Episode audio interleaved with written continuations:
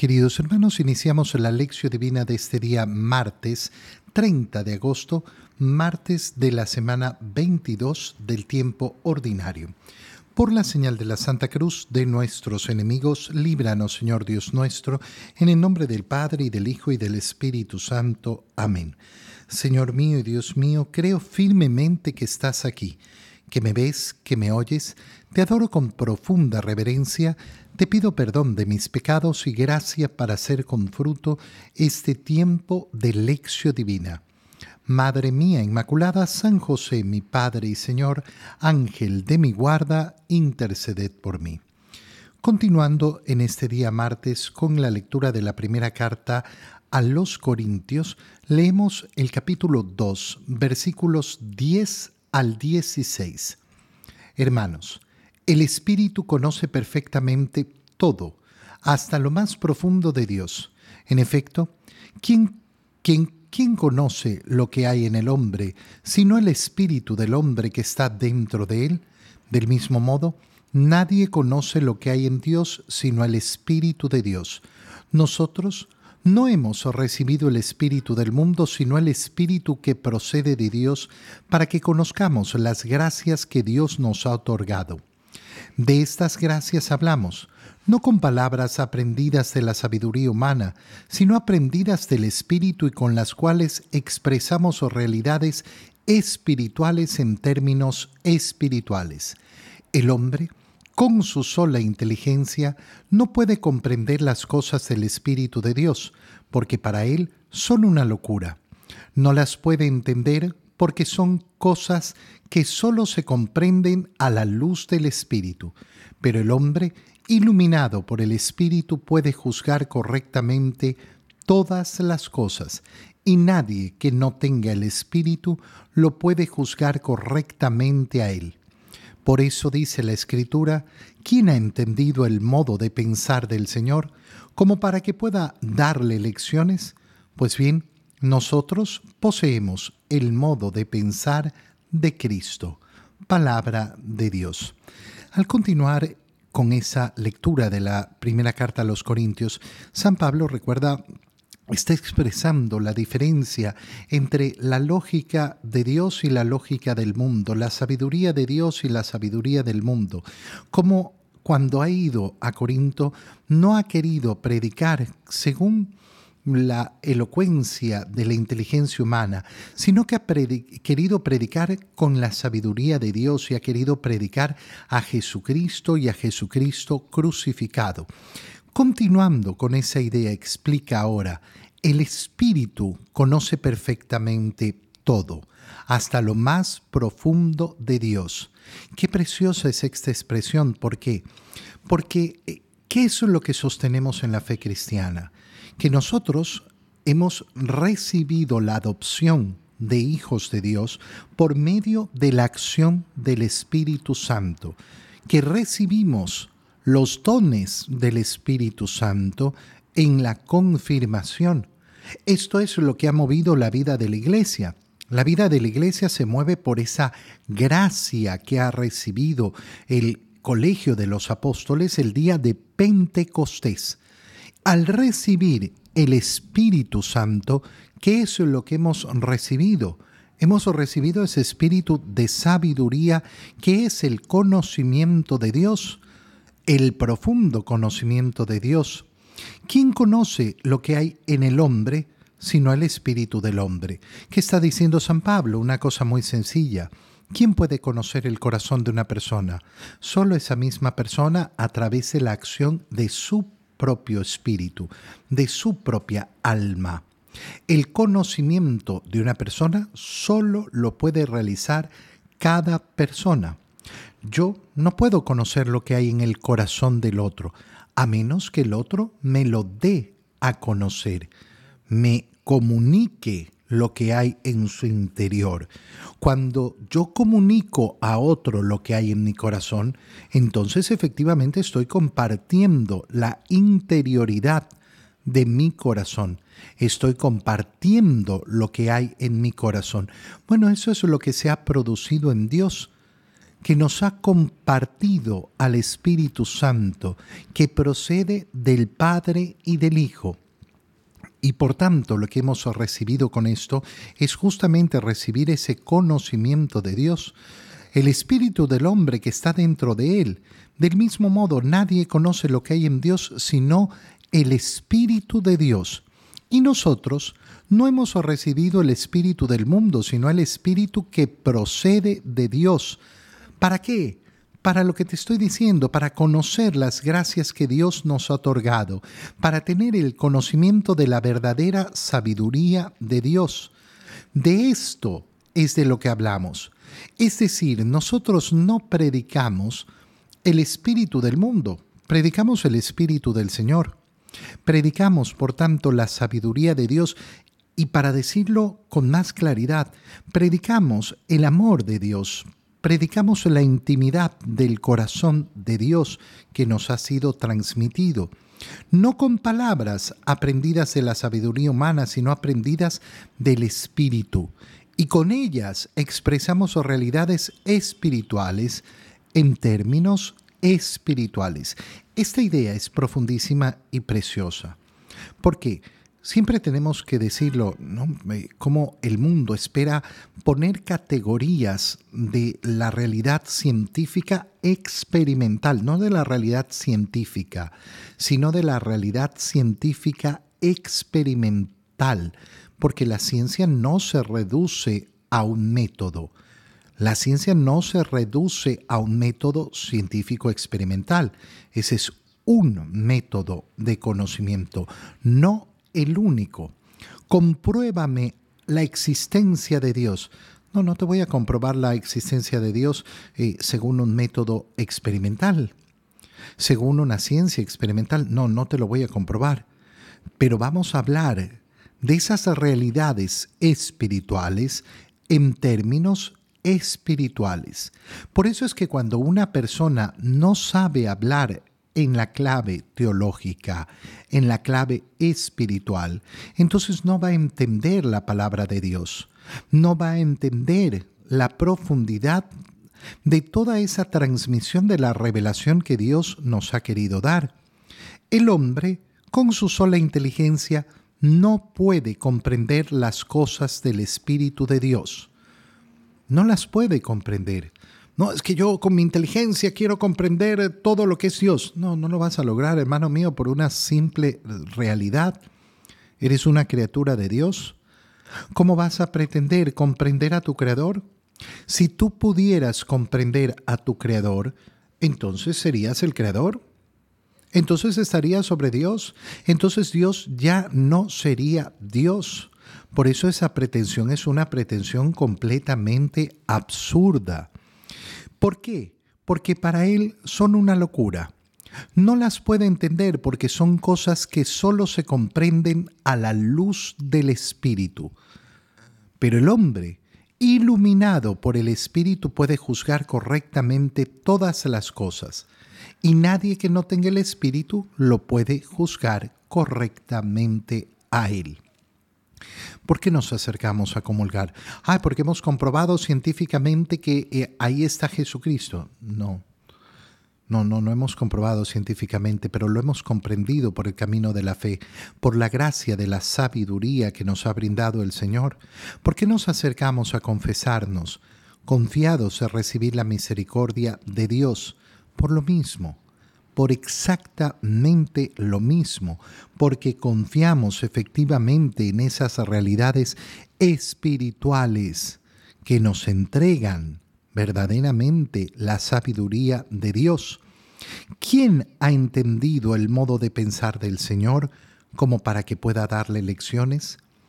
Esto es tan importante en nuestros días, tan importante realizar ese acto de humildad el domingo cómo hemos reflexionado sobre la humildad el domingo pasado.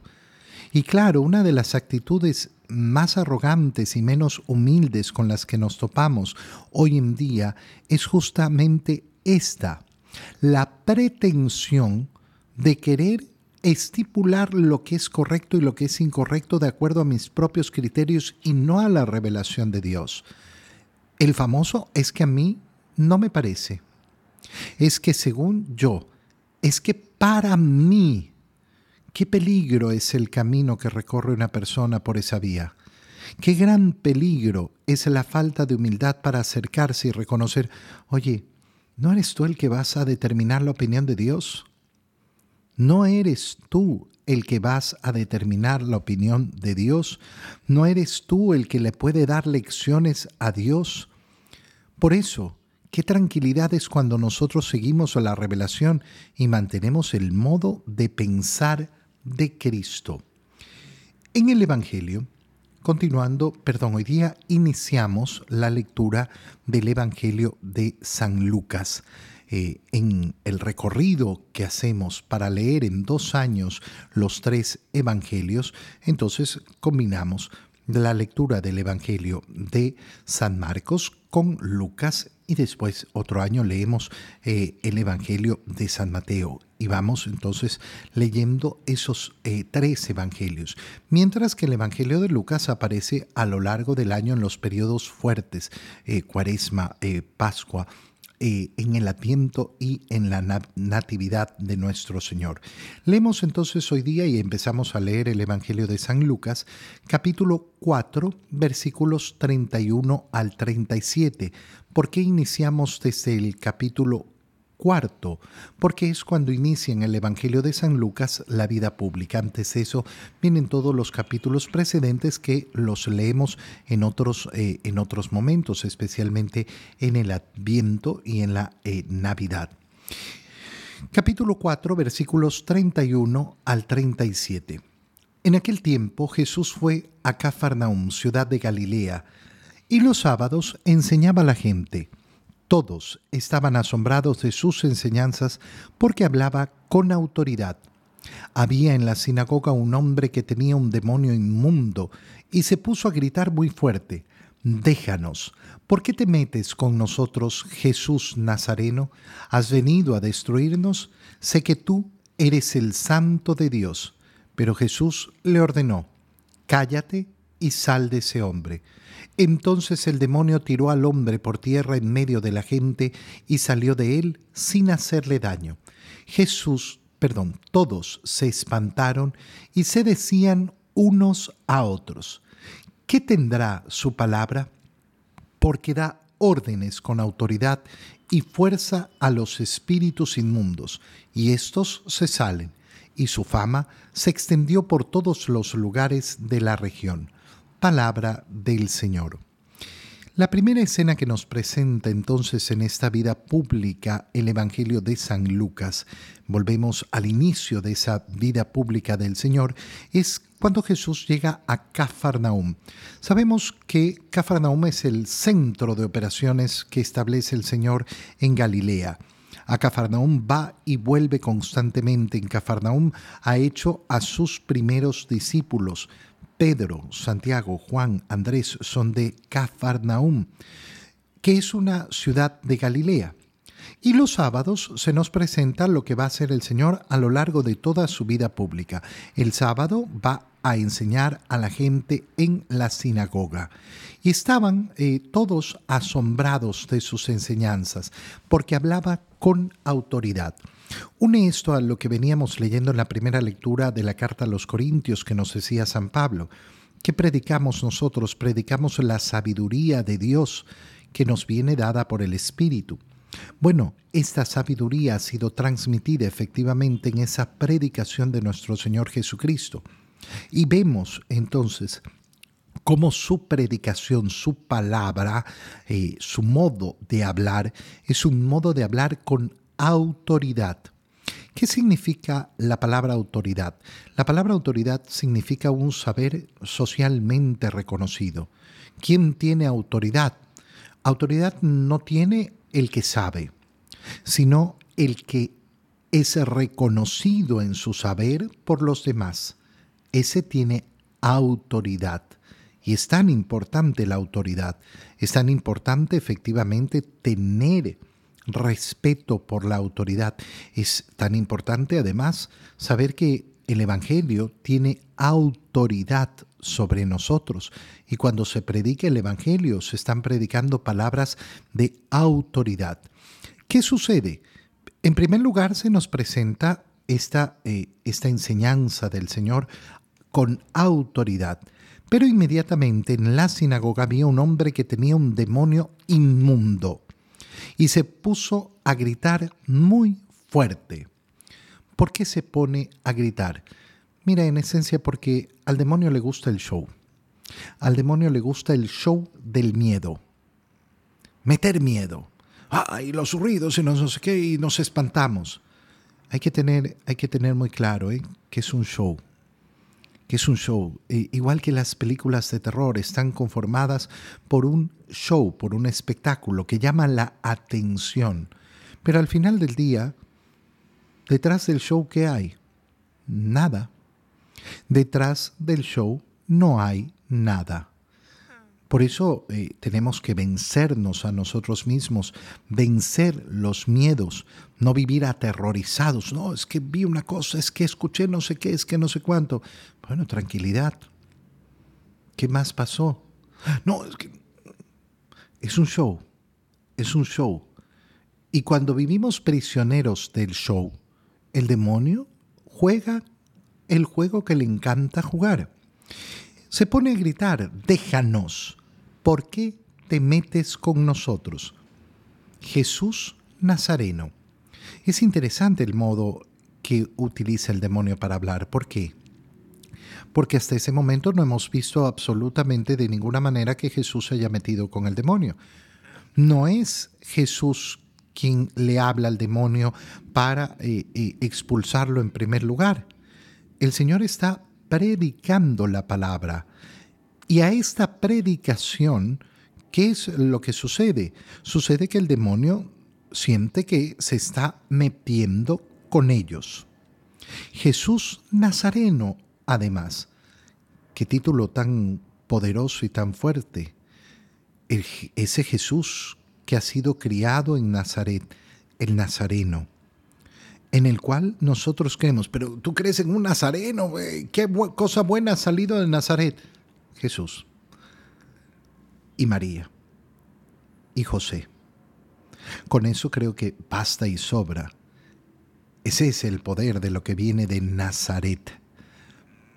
Entonces, qué importante darnos cuenta de cómo el demonio se siente interpelado por la predicación de la palabra. La predicación de la palabra asusta al demonio, ahuyenta al demonio, enoja al demonio. Por eso la primera manera de expulsar al demonio es predicando la palabra. Padres, que en mi casa suenan cosas. ¿Ustedes leen la palabra en tu casa? Léanla en voz alta. No, que hay los espíritus chocarreros, que hay los espíritus piripuchis, que hay los espíritus no sé qué, que lean la palabra, pronúncienla en voz alta, que en tu casa resuene la palabra de Dios.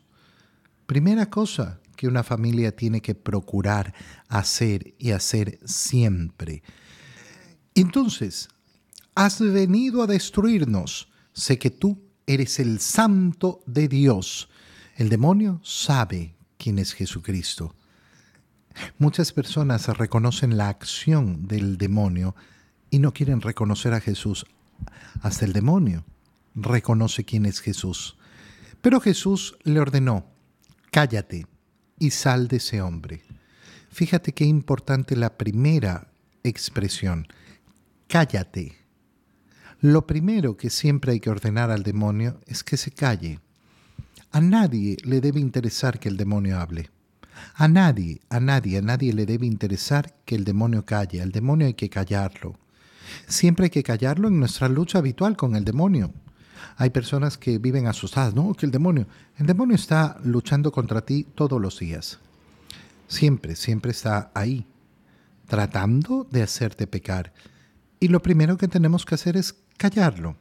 Callarlo en esos pensamientos que introduce en nuestra mente, en esos malos deseos, en esas inclinaciones que, de las cuales quiere aprovecharse. Cállate. No, es que me vino a la mente, cállate. lo primero que debo de hacer. Y después, sal de aquí, fuera. No, no estamos haciendo un exorcismo. Me viene un mal pensamiento, cállate, fuera de aquí. Esa es la lucha diaria que tenemos que llevar contra las tentaciones. E inmediatamente cuando el Señor pronuncia estas palabras, el demonio tiró al hombre por tierra en medio de la gente y salió de él sin hacerle daño. No hay un daño que se le ocasione a la persona sin hacerle daño. Pero todos se espantan y decían unos a otros, ¿qué tendrá su palabra? Da órdenes con autoridad y fuerza a los espíritus inmundos y estos se salen. Tú a la luz de lo que hemos leído en la primera carta a los Corintios puedes responder a esta pregunta. ¿Qué tiene su palabra? Su palabra tiene el Espíritu de Dios. Su palabra tiene la sabiduría de Dios. Su palabra tiene la fuerza de Dios. Te doy gracias, Dios mío, por los buenos propósitos, afectos e inspiraciones que me has comunicado en este tiempo de lección divina. Te pido ayuda para ponerlos por obra. Madre mía Inmaculada San José, mi Padre y Señor, Ángel de mi guarda, interceded por mí. María, Madre de la Iglesia, ruega por nosotros. Queridos hermanos, que tengan todos un muy feliz día.